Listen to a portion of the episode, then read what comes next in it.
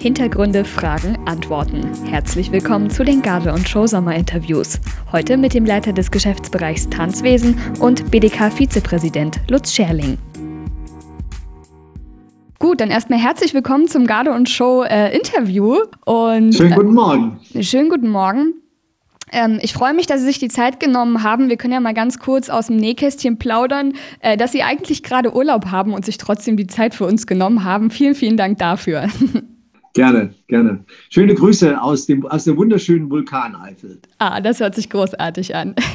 Wir starten gleich rein ins Interview. Ähm, wenn Sie zwei Jahre zurückdenken, wie hat sich denn das Tanzgeschehen im BDK, ich sag mal so in den letzten 24 Monaten, vielleicht noch ein kleines Stückchen weiter zurück, ähm, aus Ihrer Sicht verändert? Ja, also um es ganz, ganz ehrlich zu sagen, ähm, das kann man gar nicht einschätzen, weil es gab kein Tanzgeschehen und also kann man auch jetzt nicht aus der jetzigen Sicht sagen, wie es sich verändert hat.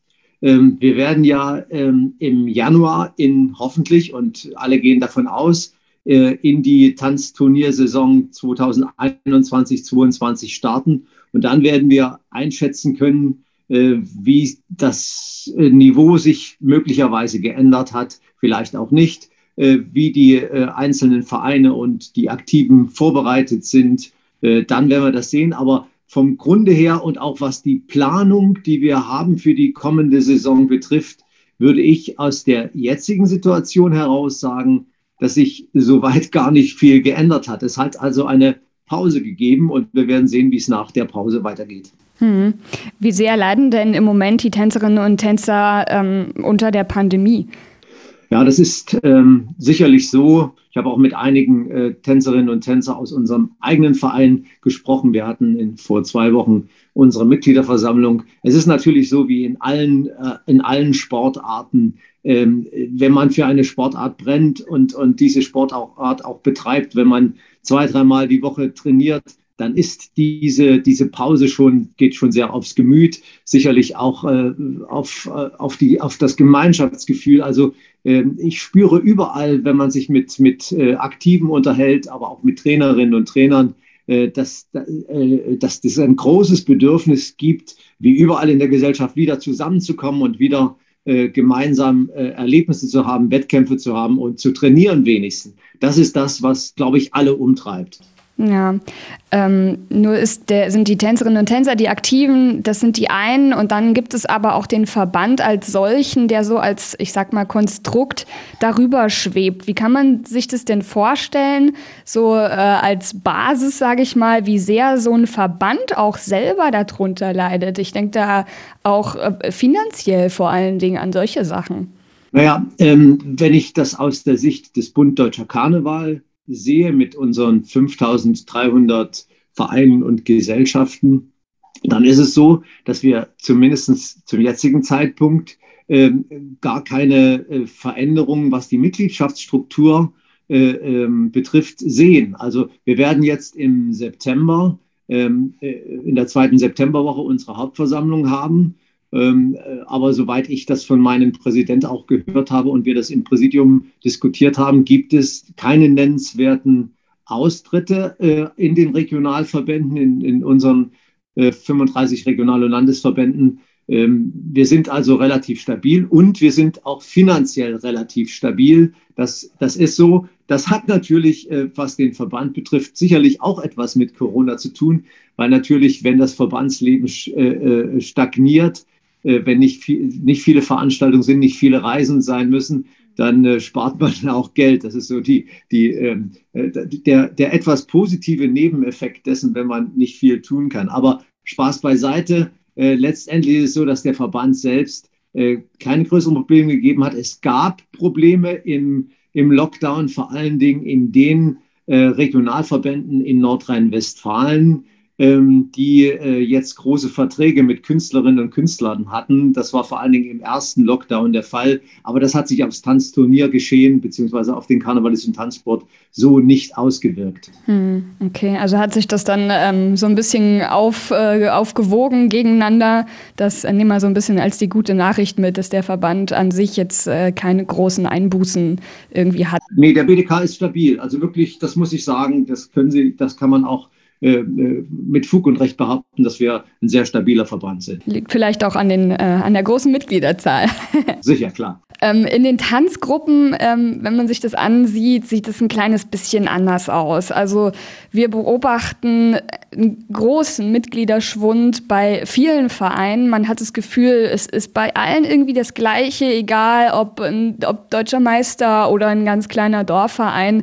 Ähm, manche Turniergruppen, ich kenne es auch aus eigener Erfahrung, haben sich wirklich halbiert. Ne? Andere haben sich teilweise komplett aufgelöst und das zieht sich auch durch nahezu alle Regionen, wie wir es beobachten können. Können Sie sich erklären, warum das so ist? Sie hatten es ja schon angesprochen, es ist ein Gemeinschaftsgefühl, was fehlt. Ist das vielleicht der Grund oder gibt es Ihrer Ansicht äh, nach auch noch andere Gründe dafür?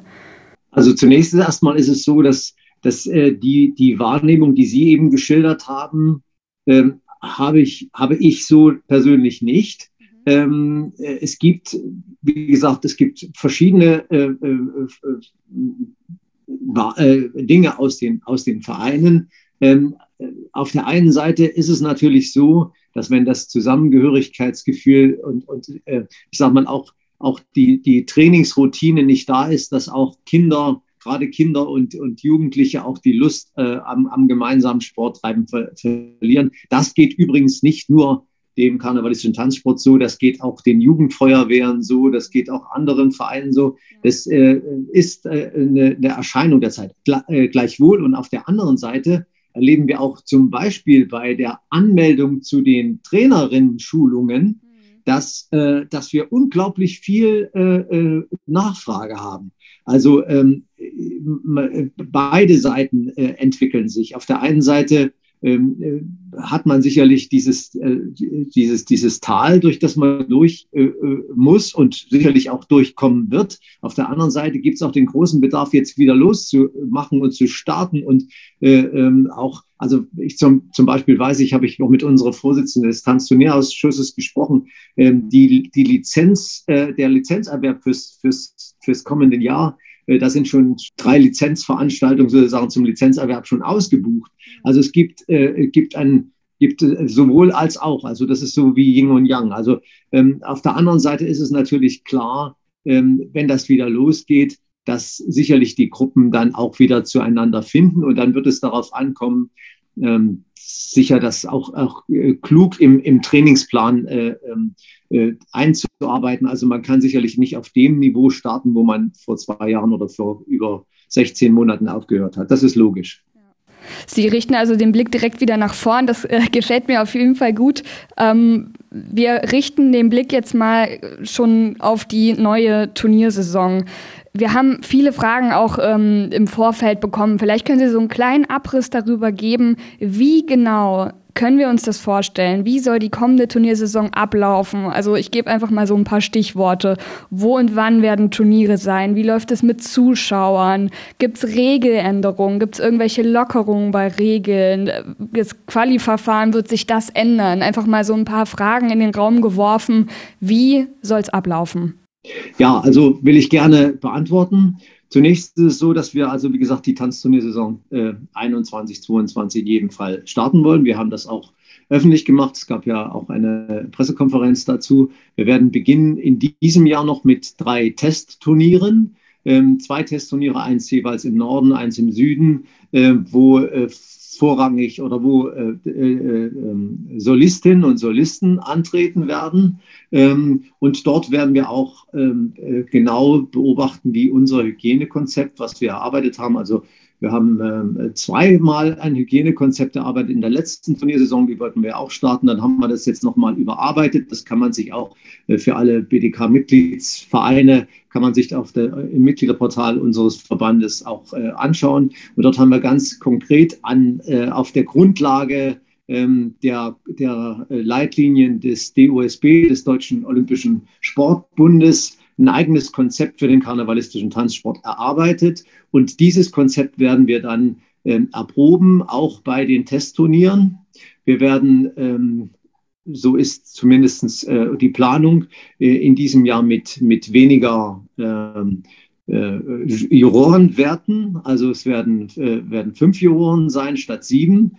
Äh, das wird die Wertung natürlich ein bisschen verändern, aber letztendlich ähm, äh, in was, was die Tänze, die Bewertung der Tänze betrifft, werden wir uns weiterhin natürlich an unsere Tanzturnierordnung halten. Und äh, es wird keine Bonuspunkte wegen Corona geben. Also wir werden ganz normal, äh, wie das ist, ganz normal, fair und, und objektiv äh, äh werten. Und ansonsten gehen nachher die Turniere äh, im Januar los. Und wir haben äh, jetzt in der äh, Planung und fest vereinbart, die Ausrichtervereinbarungen sind auch äh, versendet worden, 19 Qualifikationsturniere, 13 offene und sechs Verbandsturniere. Und äh, mit diesen Turnieren, da sind wir uns auch ziemlich sicher, wird es genügend Qualifikanten geben, um die, deutschen, äh, die, die Halbfinals der deutschen Meisterschaften ähm, dann durchführen zu können und die deutsche Meisterschaft, die dann in Erfurt äh, im, im nächsten März stattfinden wird. Um das alles hinzukriegen, das ist der Plan und diesen Plan wollen wir jetzt auch umsetzen. Und die Signale aus der Politik sagen ja auch, das heißt auch unsere, äh, unser Herangehen, dass wir mit der 3G bzw. 2G-Lösung, also Geimpfte und äh, äh, Genesene und der, der Kontrolle darüber, ähm, diese Turniere gut durchführen können. Wahrscheinlich sogar mit relativ, also mit, mit relativ viel Publikum. Das muss man äh, dann schauen, wie das die örtlichen äh, Gesundheitsbehörden auch äh, regeln. Aber letztendlich wird das Entscheidende sein, dass die ausrichtenden Vereine die Kontrolle äh, äh, ähm, über die Teilnehmenden, sowohl was die Aktiven betrifft, wie auch die Gäste durchführen. Das wird das Entscheidende sein. Da wird man mehr Zeit einplanen. Auch das steht in unserem Hygienekonzept drin, dass man also Zeitfenster, Slots einführt, wann die einzelnen Vereine äh, hineingelassen werden und äh, dass man auch strikt trennt zwischen Zuschauerinnen und Zuschauern und Aktiven etc. pp. Das ist alles äh, in unserem Hygienekonzept äh, geregelt und das ist etwas Positives in dieser äh, Situation. Wir sind in sehr engem Kontakt mit den ausrichtenden Vereinen. Also wenn man Corona, das sage ich immer, wenn man Corona irgendwas Positives abgewinnen will, dann ist es, dass wir viel, viel mehr miteinander kommunizieren und da auch die digitalen Wege dazu nutzen. Also so gesehen äh, sind wir guter Dinge, dass wir das Ganze in diesem Jahr tatsächlich ähm, durchführen werden können und dann auch eine vernünftige deutsche Meisterschaft in Erfurt auf die Bühne bringen. Das äh, wünschen wir uns alle und es klingt auf jeden Fall nach einem Plan, wenn ich das mal so beurteilen kann. Ja, ja, wir haben einen Plan. Wie viele äh, Solistinnen und Solisten werden denn bei den Testturnieren starten dürfen? Gibt es da schon eine, Be also gibt's da eine Begrenzung oder eine, eine Anzahl an Startplätzen?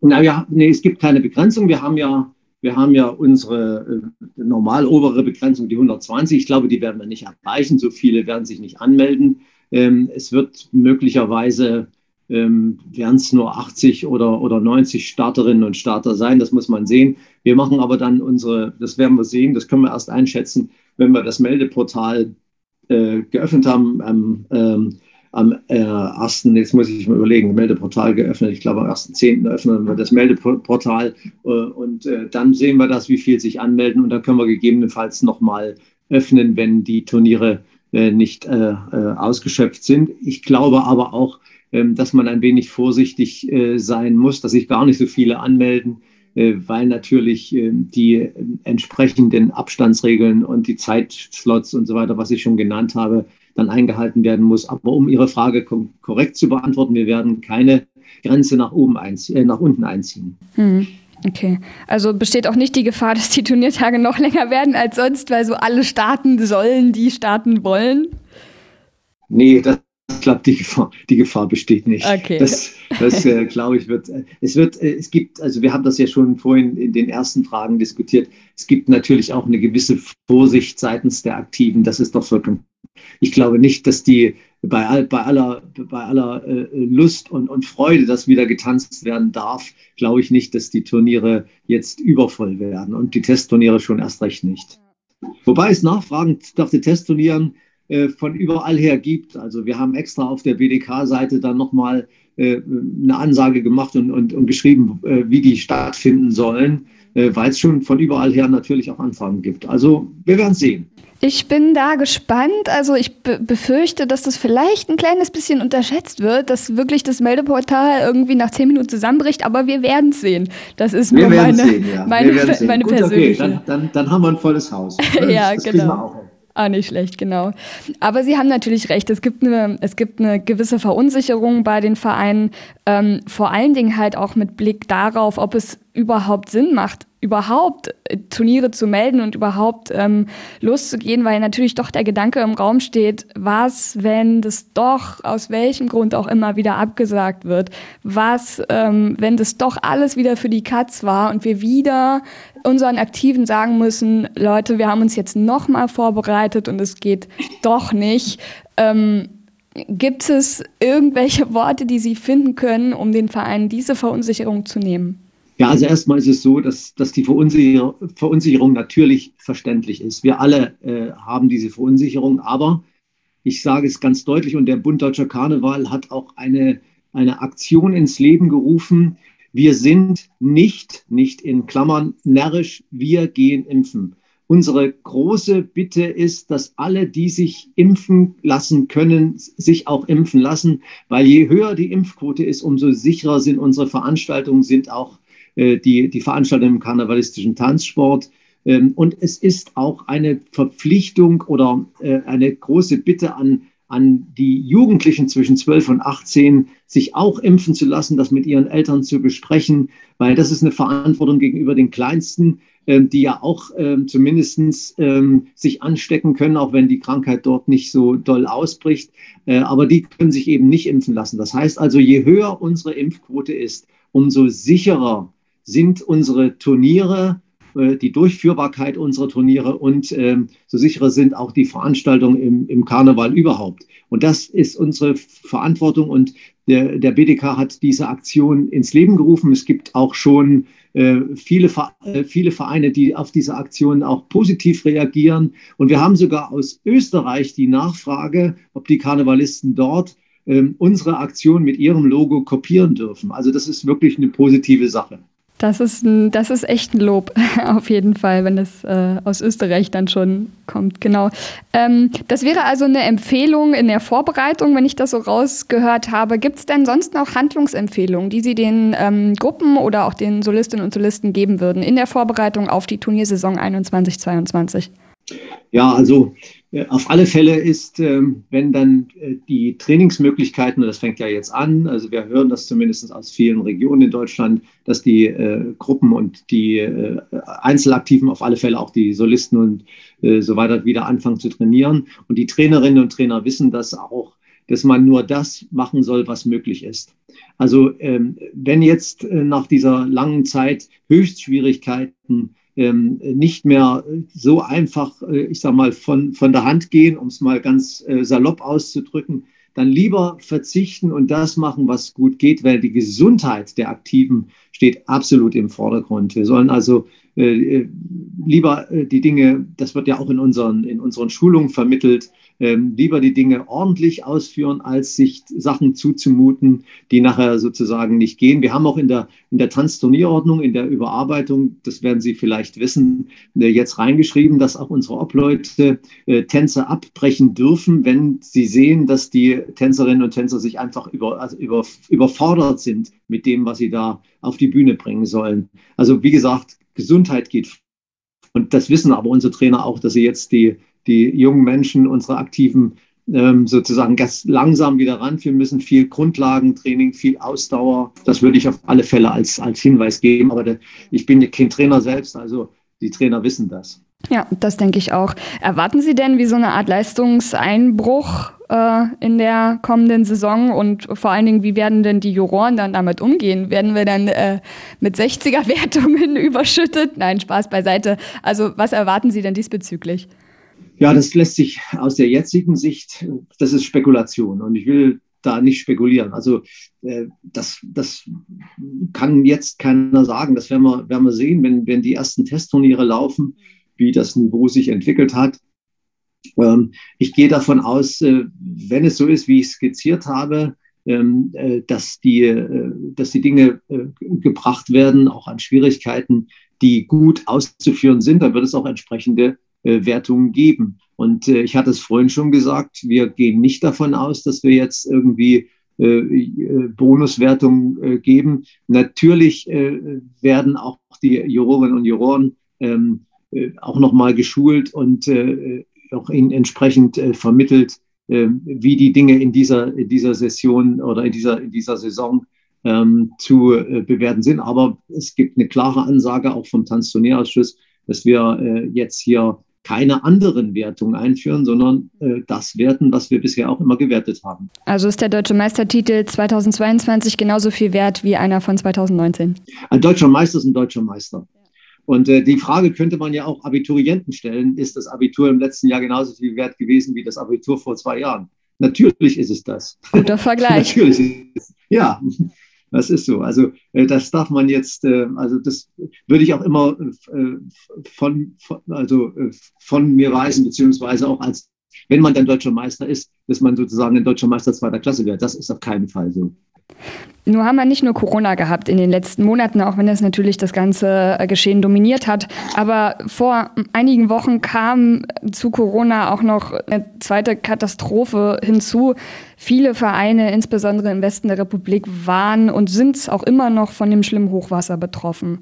Ähm, Sie haben ja da selber eine Aktion als BDK gestartet. Liegen Ihnen denn erstmal Erkenntnisse dazu vor, wie viele BDK-Mitgliedsvereine eigentlich davon betroffen gewesen sind?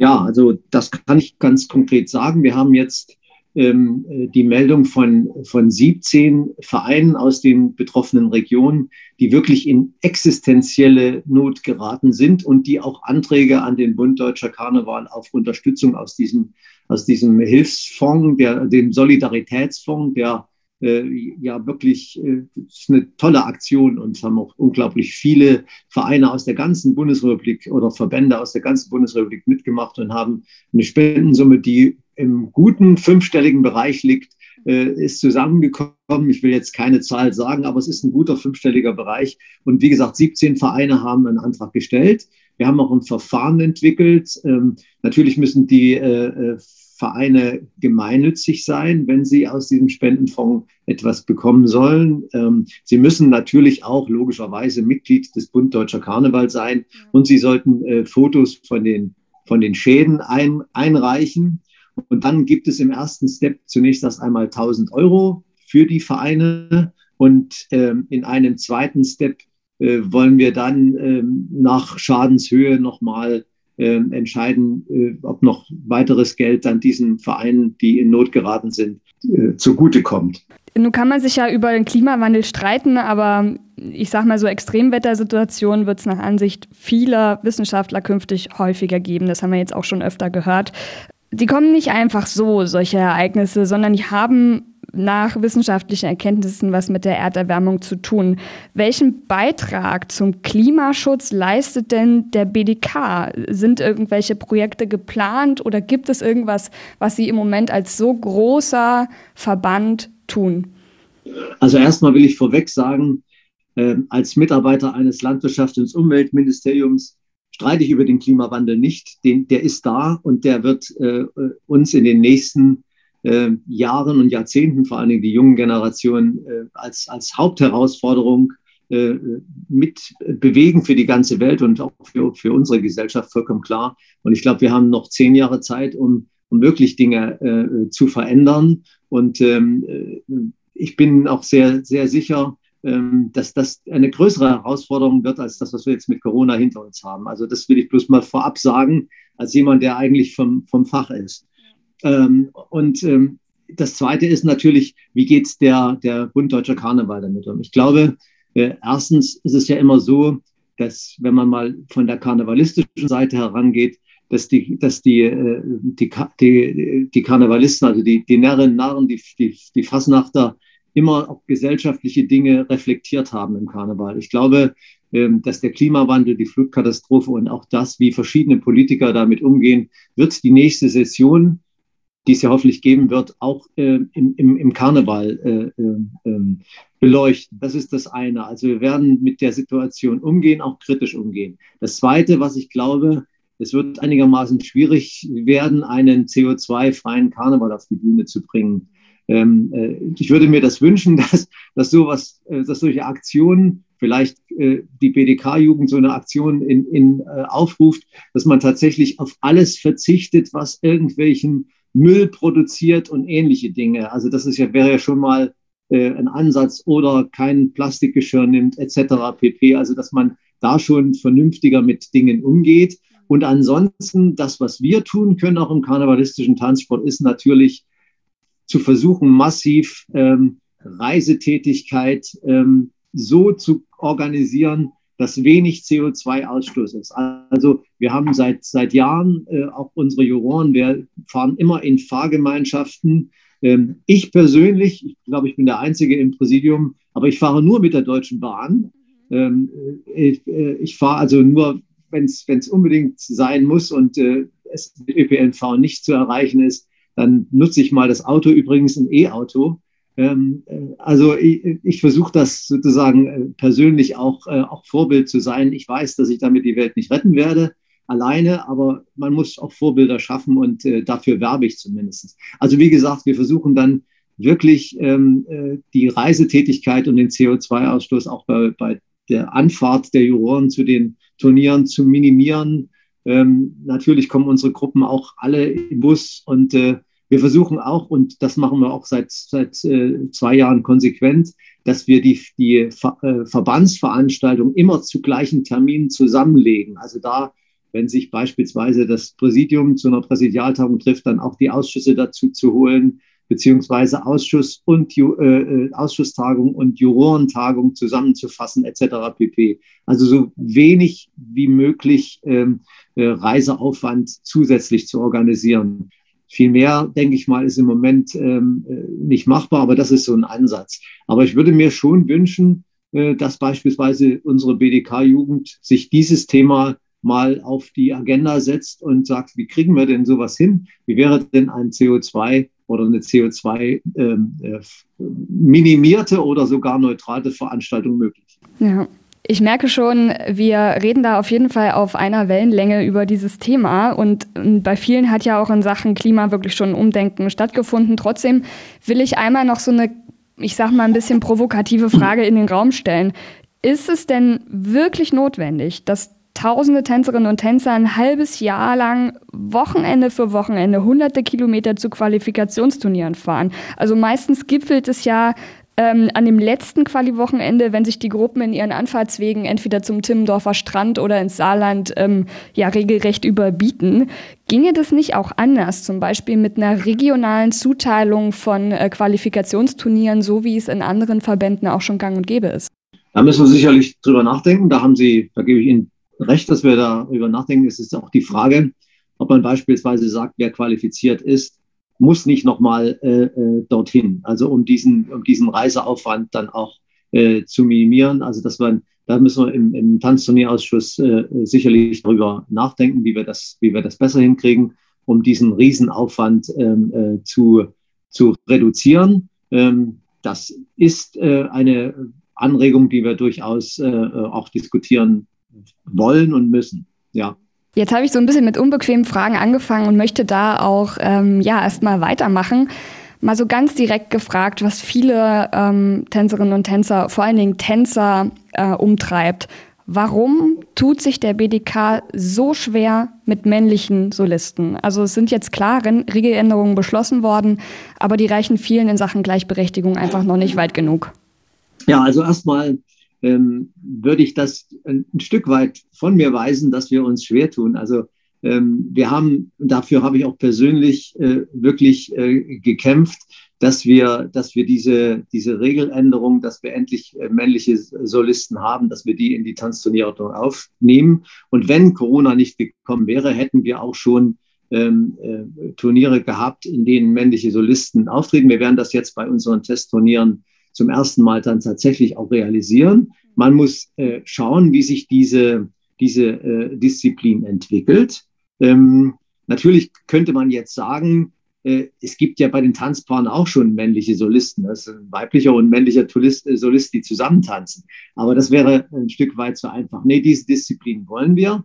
Und ich sage es auch so, dass es nicht unbedingt ähm, bei den ähm, Verantwortlichen des Tanzturniersports liegt, ähm, hier, ähm, ich sage mal, Vorbehalte zu haben. Also ähm, es ist schon so, dass diese, die, die, die, Art des Umgangs, die Art des Umgangs mit, mit, äh, mit der Vielfalt, die wir in der Gesellschaft haben, bei dem einen oder anderen ähm, noch nicht durch, durch, durch die, also ähm, äh, durch den Erkenntnisprozess durch ist. Das, äh, ich will, das, das ist einfach so. Und ähm, man muss sozusagen daran arbeiten. Und das war mir auch ein wichtiges Anliegen bei der, bei der Novelle der Tanzturnierordnung, dass man da äh, hier deutlich offener wird. Auch, ich sage mal, äh, wenn man das genau liest, haben wir uns immer auch ähm, äh, bei allen Formulierungen so, dass auch diverse ähm, äh, Menschen also äh, ähm, mit äh, berücksichtigt sind. Wir haben das also sehr offen gestaltet ähm, und dafür stehe ich auch. Das ist auch mein persönliches Anliegen als, als Geschäftsbereichsleiter, diese Offenheit der Gesellschaft auch in unseren Tanzsport hineinzubringen. Also insoweit ähm, äh, würde ich äh, Ihre Frage dahingehend äh, beantworten, dass es in der Vergangenheit war, ja, da äh, gab es ähm, Vorbehalte, aber das soll in der Zukunft nicht mehr so sein. Mhm. Nichtsdestotrotz ist es ja auch jetzt noch eingeschränkt. Also zum Beispiel, dass die, ähm, dass die Tanzmajore nicht auf die deutschen Meisterschaften dann äh, gehen können, weil sie sich einfach noch nicht so weit qualifizieren können, sondern sie können jetzt erstmal ein paar ja. ähm, Qualiturniere tanzen.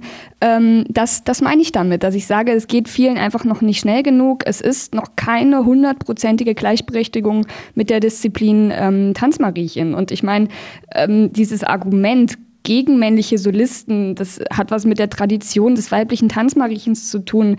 Äh, man muss ja wirklich nicht lange recherchieren, um festzustellen, dass früher wirklich nur Männer getanzt haben und gar keine ja. Frauen. Also das Argument, das kann ja nicht ernst gemeint sein. Was ist denn der wahre Grund dafür, dass Tanzmajore so lange nicht tanzen durften?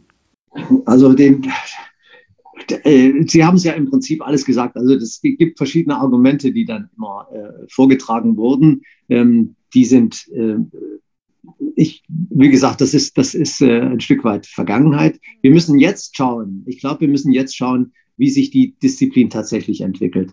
Und wenn sich die Disziplin äh, gut entwickelt und wir das auch sehen, dass es ein Leistungsniveau gibt, wird äh, niemand mehr da sein, der da, also wir haben ja in der TTO auch beschrieben, dass wir das nach drei Jahren, gut, das ist jetzt die Hälfte der Zeit verstrichen, dass wir es auch ergebnisoffen dann werten. Und wenn diese Wertung positiv ausgeht, wovon äh, ich äh, ähm, überzeugt bin, ähm, dann werden natürlich auch äh, ähm, äh, männliche Solisten zu einer deutschen Meisterschaft zugelassen werden. Keine Frage. Aber wir wollen, und das muss auch jedem verständlich sein, wir wollen diese Probezeit auch äh, ein, äh, einführen, weil natürlich auch unsere Juroren äh, sozusagen darauf ähm, äh, entsprechend vorbereitet sein müssen, wie das zu werten ist. Ähm, das muss ja alles, also es ist ja nicht nur, dass die Tänzer tanzen, sondern alles ringsrum muss ja auch stimmen. Und natürlich, das ist vollkommen klar, das äh, äh, ist ja so mit jeder neuen Disziplin, die wir dann auch zu äh, Qualifikation schicken, verändert sich auch das gesamte Konstrukt. Also entweder wird dann die deutsche Meisterschaft noch ein Stück oder die Halbfinals noch ein Stück länger oder man muss an anderer Stelle ein Stück streichen, dass nicht mehr so viele äh, Qualifizierte zugelassen werden. Also das, man muss auch das Gesamtsystem betrachten und das äh, bitte ich einfach um Verständnis, dass wir jetzt nicht sofort und gleich äh, das Ganze ähm, durchziehen. Und ich will auch den jungen Männern, die da tanzen, ähm, auf jeden Fall, und das muss auch unser Ziel sein, äh, Enttäuschungen ersparen. Also man weiß, wir beide, also Sie wissen es nicht, ich weiß es nicht, keiner weiß es, wie, wie qualifiziert dann äh, die Vorträge an sich sind. Und wenn wir eins nicht wollen, ist, dass wir auf, einer deutschen Meisterschaft irgendwie oder auf den Halbfinals da irgendwie die, die jungen Leute äh, vorführen und äh, ähm, äh, es da sozusagen zu irgendwelchen Peinlichkeiten kommt. Das wollen wir in jedem Fall verhindern. Das ist auch ein gewisser Schutz gegenüber den Sportlern. Mhm. Also dies, ähm, das Argument mit der Erprobungsphase lasse ich äh, auf jeden Fall durchgehen. Aber nichtsdestotrotz ähm, muss sich die Frage einfach stellen, wie bunt und wie offen ist denn die Tanzwelt im BDK wirklich, wodurch der Verband damit wirbt, genau das zu sein? Ja, also ich denke, wir sind bunt und offen. Also natürlich hat, haben sich viele Disziplinen, wie das in jedem Sport ist, entwickelt und äh, aber bei uns kann jeder, unabhängig von, ähm, von Geschlecht, von Hautfarbe, von Nationalität oder, oder, oder Religiosität, kann jeder tanzen. Äh, wir sind da äh, in den Vereinen wirklich ähm, ja sehr offen. Die meisten Vereine äh, handeln auch genau so und wer nicht so handelt, der hat auch Probleme innerhalb des BDK, das muss man ganz deutlich sagen. Und ähm, es kann jeder mitmachen. Natürlich ist es ein Leistungssport. Das ist, muss man auch immer sagen. Und ähm, so gerne wie, wie das ist, also es, es müssen gewisse Kriterien natürlich auch von denen, die diesen Sport äh, ausüben wollen, äh, vom, vom Leistungsvermögen auch, auch äh, erreicht werden. Das ist vollkommen klar. Aber das ist letztendlich auch Entscheidung der Trainerinnen und Trainer. Aber ich will nochmal sagen, äh, niemand wird irgendwie wegen ähm, seiner Herkunft, Hautfarbe oder, oder anderen Sachen äh, oder seiner, seine, seine, seiner sexuellen Orientierung behindert oder, oder äh, ausgeschlossen. Ein letztes Thema, was ich ansprechen will, bevor wir vielleicht wieder ein bisschen in äh, seichtere Gewässer gehen. Ähm, so ein bisschen was damit hat es auch zu tun, obwohl es nicht ganz das Gleiche ist. Ähm, die Nord-Süd-Diskrepanz würde ich es mal nennen. Also Gruppen aus dem Nord, wir kennen es wahrscheinlich selber, und auch ostdeutschen mhm. Raum sehen sich auf Turnieren oft punktemäßig benachteiligt. Liegt es denn wirklich an der Leistung? Also sind bis auf ein paar herausragende Ausnahmen ähm, die meisten wirklich schlechter oder liegt, also woran liegt es, dass die DM, wenn man sich das anschaut, größtenteils von süddeutschen oder höchstens mal Gruppen aus dem Westen der Republik dominiert werden? Nee, das, das stimmt so nicht, wie Sie das sagen. Also zum Beispiel äh, Baunatal ist deutscher Meister im, im, im Marschtanz und auch im, im Shorttanz geworden, äh, 2019. Ähm, auch Hasewinkel ist immer ganz weit vorne. Also ähm, ist, ich würde das, wenn man die, sich die Ergebnislisten anguckt, so pauschal, wie Sie es jetzt eben in Ihrer Frage formuliert haben, nicht, nicht äh, sagen. Was stimmt, ähm, ist die Frage, dass es natürlich in den, in den südlichen äh, Regionalverbänden, in Franken oder auch in, in, äh, in äh, Baden-Pfalz, unglaublich viel mehr Menschen und damit auch viel mehr Sportlerinnen und Sportler gibt. Also ähm, man sieht schon, ähm, dass diese, die personelle Dichte natürlich auch dazu beiträgt, dass auch im Sport ähm, deutlich mehr äh, Aktive auf deutlich höherem Niveau in der Breite tanzen. In der Spitze würde ich das aber nicht sagen. In der Spitze ist durchaus zwischen Nord und Süd ähm, ähm, kann, äh, ist eine, durchaus eine Vergleichbarkeit da. Die Breite, da will ich Ihnen, will ich Ihnen zustimmen, ist in den südlichen Bereichen deutlich mehr, weil einfach mehr Menschen sind. Und ich, als, als, äh, als äh, äh, Vizepräsident Ost kann ich das also deutlich nachvollziehen. Unser Problem in den ostdeutschen Bundesländern, auch in Thüringen, die ja relativ gut im Tanzsport sind, auch Sachsen-Anhalt, die ja immer noch eine Landesmeisterschaft mit Qualifikation haben.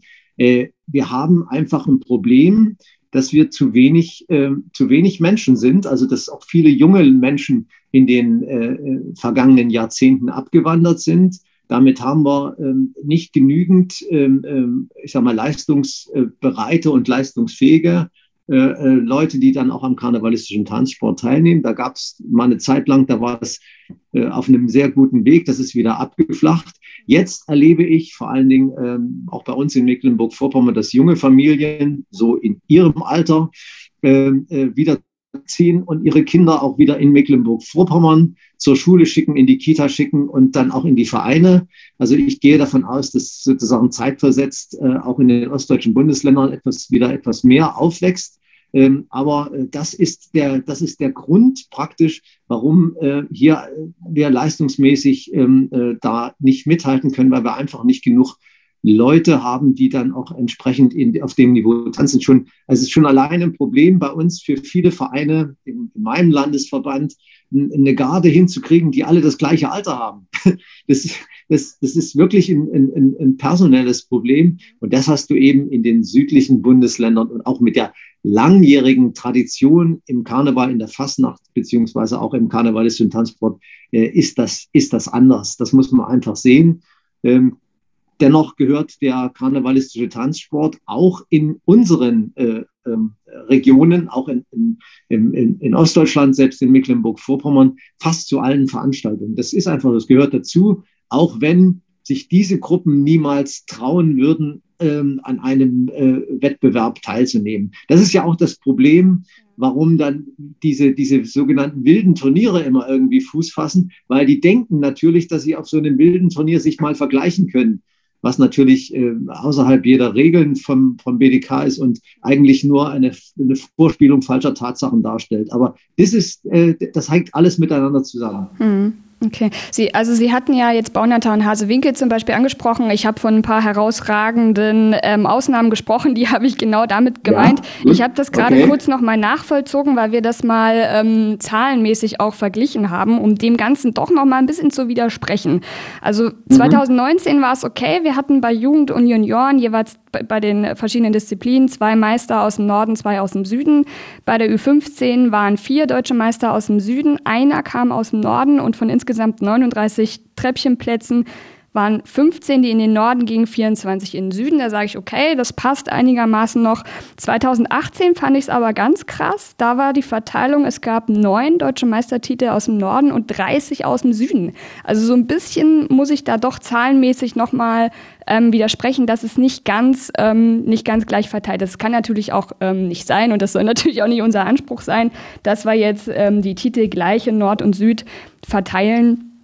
Ähm, Genau, aber das wollte ich da äh, einfach nur noch mal ähm, zahlenmäßig einfach ergänzen, dass das nicht nur ein Eindruck ist, sondern dass das auch wirklich zahlenmäßig ähm, belegt werden kann. Genau. Aber, aber das hat ja nichts mit der Bewertung zu tun. Ich glaube, genau an dem Beispiel, das Sie jetzt gesagt haben, das zeigt doch, dass sich gerade die, die Nordvereine äh, richtiggehend äh, nochmal ins Zeug gelegt haben, um dann eben diese, diese äh, Diskrepanz von 2018 zu verändern. Auf jeden Fall. Ähm, worauf ich aber so ein bisschen hinaus will, wäre denn ein Ligasystem nach Leistung sinnvoll? Oder sollen wirklich alle Gruppen, ähm, die besser sind, die schlechter sind, nach wie vor in einen Topf geworfen werden und sich alle gegeneinander vergleichen? Also das haben wir, haben wir ähm, mehrfach diskutiert, auch äh, im, im Zuge äh, der Überarbeitung der Tanzturnierordnung. Ähm, es ist, ähm, ähm, ich sage mal, eine eine realistische, ähm, äh, ich sage, ja, es ist, ein, es ist eine Möglichkeit, tatsächlich ein, ein Leistungssystem erste, zweite Bundesliga beispielsweise aufzubauen. Nur dann müssen natürlich, und das ist das, was ich vorhin auch schon mal gesagt habe, muss das gesamte System auch der, der Juroren äh, beziehungsweise äh, der Turniere der Turnierwochenenden, die ja begrenzt sind, müsste das gesamte System noch weiter aufgebohrt werden. Und ich glaube, es fehlt uns tatsächlich an Manpower, um das hinzukriegen. An sich ähm, ist es eine Sache, die auch der Tanzturnierausschuss schon mehrfach immer wieder mal diskutiert und dann auch immer wieder zu den Akten legt. Ähm, äh, es wäre sicherlich vernünftig, ähm, aber wir kriegen es wir kriegen so, wie wir organisiert sind und auch in dem, in dem Zeitslot, den wir haben für Turniere, kriegen wir es nicht, ähm, nicht realisiert. Und man will ja nicht solche Dinge auf die, ähm, ich sag mal, in, ins Leben rufen, die man dann nicht umsetzen kann. Deshalb muss man da immer äh, das abwägen. Aber vom Grunde her ähm, wäre es schon äh, wichtig, also ich sag mal, ähm, nicht von der Hand zu weisen, dass man verschiedene Kategorien hat. Aber wie ist es dann mit Aufstieg und Abstieg? Dann kommt man genau in das Gleiche, was bei allen anderen Sportarten ist. Sie müssen dann diese, diese, die, durch die Durchlässigkeit der Ligen miteinander äh, abstimmen etc. pp. Und ich glaube, äh, das würde dann schon in eine Richtung kommen, ähm, die deutlich über das Ehrenamtliche hinausgeht, was wir im Moment haben. Und das können wir uns einfach äh, können wir uns nicht leisten. Ich sage es einfach so, wie es ist. Das, das ist äh, nicht, nicht realisierbar im Moment. Aber vom Grunde her ist es so. Was uns, was wir viel mehr Ziel ist, dass wir tatsächlich über Schulungsturniere ähm, äh, viele Vereine, die jetzt noch nicht äh, sich noch nicht den Mut haben, ähm, äh, sich an, an Wettbewerben zu äh, beteiligen, also in richtigen Qualifikationsturnieren zu beteiligen, dass wir die animieren und unterstützen und fördern müssen, ähm, äh, sozusagen mehr äh, zu machen und an Wettbewerben teilzunehmen. Das ist das eine. Und das zweite ist, die Spitzenvereine die wir haben, die müssen wir dahin führen, dass sie wirklich auch äh, in die, ich sag mal, Mitglied im Deutschen Tanzsportverband werden, die es noch nicht sind, ähm, um auch äh, die, das Leistung, um, um die, die, die Leistungsbreite in der Spitze zu erhöhen, um es mal so zu sagen. Ja, das sind die Dinge. Aber vom Grunde her ist das immer wieder mal eine Diskussion, die wir natürlich in den Fachgremien auch führen.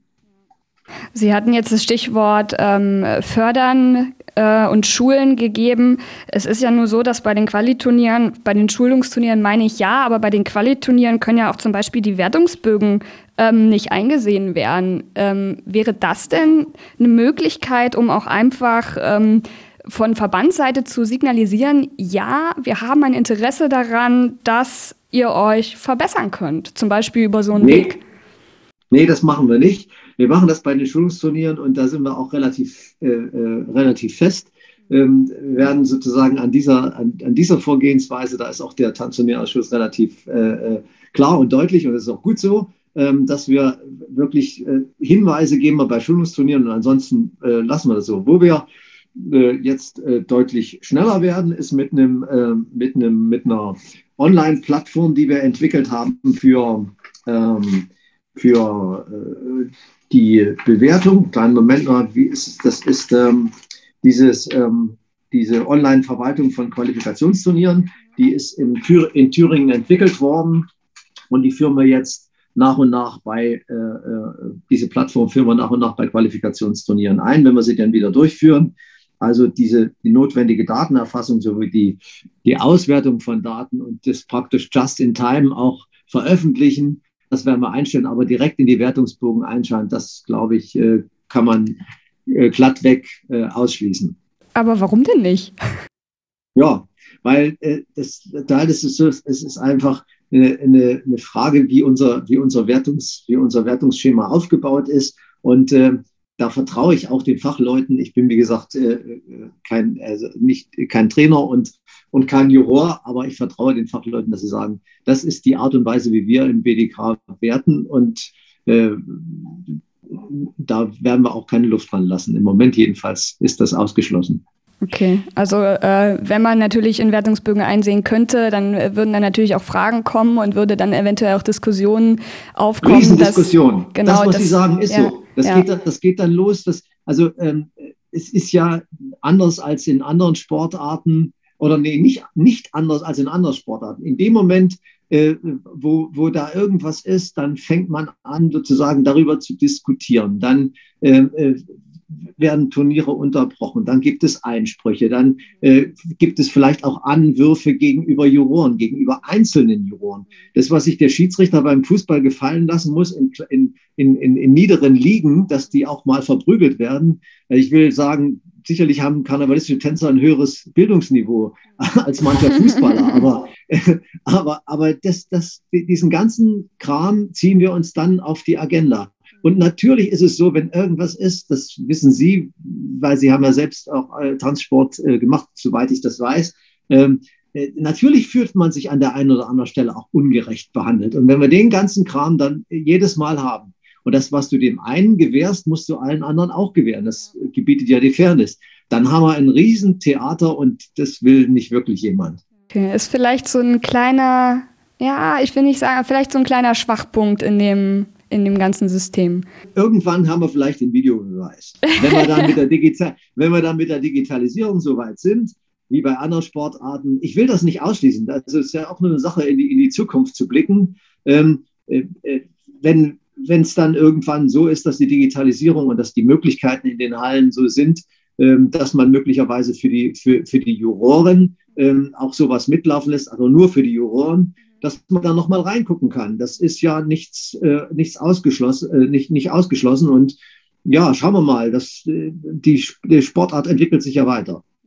Oh ja, Filmen auf Turnieren ist auch noch so ein Thema, was ich jetzt gar nicht mit ja. auf dem auf dem äh, auf dem Plan habe. Ich glaube, wenn ich alle Fragen stellen würde, die ich so habe, dann würde ich hier drei Stunden mit ihr reden. Aber das wollen wir ja gar nicht. Deswegen würde ich nee. das an der Stelle ähm, vielleicht auch nochmal zurückstellen und würde Ihnen ähm, an der Stelle erstmal noch die Möglichkeit geben für so eine typische Bewerbungsgesprächfrage. Also wo sehen Sie denn den Tanzsport im BDK in zehn Jahren? Ja, also Natürlich äh, soll sich unser Tanzsport weiterentwickeln. Das ist doch vollkommen, vollkommen klar. Wir haben jetzt, ähm, ich sage mal, roundabout 80.000 Aktive im karnevalistischen Tanzsport. Da nehme ich alle dazu, sowohl die Sportlerinnen und Sportler als auch die Trainer, die Juroren etc. pp. Also 80.000. In zehn Jahren würde ich mir wünschen, dass wir eine stolze Zahl von 100.000 sind, die unseren Sport machen, dass unser Sport ähm, der ja sicherlich eine Randsportart ist, ähm, ein Stück weit ähm, auch die, die Nische verlässt. Ähm, da gibt es äh, sicherlich auch gute Ansätze. ich sag mal, äh, die Hase-Winkler haben mit, alleine mit der Bewerbung und der Teilnahme an ähm, ähm, Supertalent äh, dafür gesorgt, dass karnevalistischer Tanzsport überhaupt erstmal von einer breiten Medienöffentlichkeit äh, wahrgenommen wird. Und das, das wünsche ich mir schon, dass wir, dass wir ein, Stück weit in zehn Jahren aus der ich sage mal, aus dem äh, Inner Circle, aus der Blase, in der wir uns alle befinden, die auch gut und wichtig ist, noch ein Stückchen weiter öffnen gegenüber der Gesellschaft und dass klar ist, karnevalistischer Tanzsport ist eine Leistungssportart, die aber wiederum auch Teil des karnevalistischen Brauchtums insgesamt ist. Das wünsche ich mir in zehn Jahren. Wie kann es denn funktionieren, dass genau dieses Brauchtum und aber auch der moderne Tanzsport, der sich immer weiterentwickelt, in Zukunft nicht weiter kollidieren, sondern dass das eher so in eine Richtung geht? Nee, kollidieren würde ich sowieso nicht sagen, sondern ähm, ist, ich würde, also das Wort kollidieren finde ich an dieser Stelle unpassend. Es ist so, dass sich die Dinge parallel äh, entwickeln. Aber klar ist, ähm, dass der karnevalistische Tanzsport, das muss auch allen Tänzerinnen und Tänzern klar sein, dass sie Teil des karnevalistischen Brauchtums sind. Und ich glaube, da müssen wir auch ansetzen, auch in den äh, Trainerschulungen zum Beispiel auch immer ein, äh, mitvermitteln, dass es sich hier nicht nur um Sport handelt, sondern dass wir auch ein Brauchtum haben. Ich glaube an der Stelle, das ist vor allen Dingen bei jungen Leuten so, sehe ich auch in meinem eigenen Verband, dass sie oftmals gar nicht wissen, was tun sie da eigentlich? Warum feiern wir Karneval? Warum gibt es diesen Brauchtum? Und dass, äh, dass das Tanzen Teil des Brauchtums ist, obgleich es sich natürlich auch als Leistungssport entwickelt. Dieses an dieser Stelle, ähm, äh, des, was tun wir da eigentlich und warum tun wir es? Da müssen wir sowohl auf Vereinsseite wie auch im Tanzsport arbeiten. Ich glaube, wenn dieses Verständnis auch bei den jungen Menschen da ist, ähm, also sie brauchen einfach nur mal hinzugehen und zu sagen, warum machen wir eigentlich, warum, gibt es eigentlich den 11.11. .11. und warum ist am Aschermittwoch Schluss? Und da werden Ihnen viele junge Leute sagen, ja, so weiß ich nicht, weil die das immer so gemacht haben. Ähm, also ich will einfach sagen, äh, dieses Verständnis muss entwickelt werden. Und ich glaube, es ist auch wichtig im karnevalistischen Tanzsport, auch für unsere Trainer, dass man eine, äh, ein, Stück weit auch Brauchtum vermittelt. Auch wenn es nur eine kurze äh, äh, Sequenz ist, das muss auch mit vermittelt werden, weil es eben nicht nur Tanzen ist, sondern Tanzen sich einfügt in das Brauchtum. Und was uns zum Beispiel gelungen ist, und das hat äh, vor allen Dingen der, der Präsident ja erreicht, es gibt ja einen Hilfsfonds von zwei Milliarden Euro, den die ähm, Staatsministerin Frau, Krütt, Frau Dr. Krütters äh, aufgelegt hat für Veranstaltungen, die wegen Corona jetzt möglicherweise nicht mit den geplanten Zuschauerinnen und Zuschauern äh, stattfinden, wo es dann Verluste gibt. Und wir sind als Karneval in, also als Kulturgut in diesen Fonds mit hineingekommen. Also wir sind äh, auch da und einschließlich auch des karnevalistischen Tanzsports. Das heißt, äh, es ist jetzt äh, ist auch bei der Politik ähm, äh, äh, ist das auch so eine, so eine Sache, die, die, die, die wir klar machen müssen. Das ist auch eine Verbandsaufgabe, nämlich deutlich zu machen, ähm, dass das beides zusammengehört und nicht, dass der eine sagt, ja, das ist doch Sport, das muss zum Seehofer. Äh, und Karneval ist vielleicht bei, bei, bei der Krütters, wissen wir nicht so ganz genau. Also wir haben auch eine Verpflichtung als Verband zu sagen, das sind zwei Seiten einer Medaille und natürlich sind es nur 15 Prozent unserer Vereine und Gesellschaften, die am Leistungssport teilnehmen. Nur 15 Prozent. Aber äh, BDK ohne karnevalistischen Tanzsport, das ist wie ähm, das bunte Aushängeschild in einem Kaufhaus oder das bunte Schaufenster in einem Kaufhaus. Jeder verbindet Karneval zunächst erstmal mit äh, schicken und sportlichen äh, äh, Tanzmariechen oder, oder Garten, äh, obwohl es nur 15 Prozent sind, die diesen Sport tatsächlich leistungsmäßig betreiben von den gesamten 5300 äh, Vereinen und Gesellschaften. Und äh, unsere Aufgabe als Verband muss es sein, wirklich die, äh, die Gemeinsamkeit und, das, äh, und sozusagen die Verbindung äh, zu verdeutlichen, und zwar auf beiden Seiten. Wunderbar. Ich glaube, das waren schöne ähm, ja, Abschlussworte. Ich bedanke mich ganz, ganz herzlich für den offenen Austausch. Und ich finde das auch mal interessant, einfach mit so einer, ich sag mal, Verbandsspitze wirklich in Dialog treten zu können. Die Möglichkeit haben wir in der Vergangenheit gar nicht so oft ja, gehabt oder vielleicht auch einfach nicht wahrgenommen. Deswegen vielen, vielen Dank für den offenen und ehrlichen gerne. Austausch. Okay, gerne.